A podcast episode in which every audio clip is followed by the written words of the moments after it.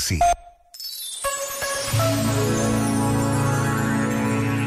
Hoje celebramos o Dia do Pai, Dia de São José.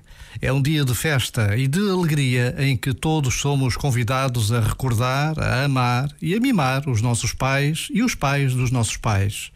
Mas nas nossas memórias permanecem as imagens das estações de comboio e postos de fronteira em que todos assistimos às despedidas dolorosas entre pais e filhos tantas crianças que irão enfrentar o futuro sem os seus pais, sem os seus avós.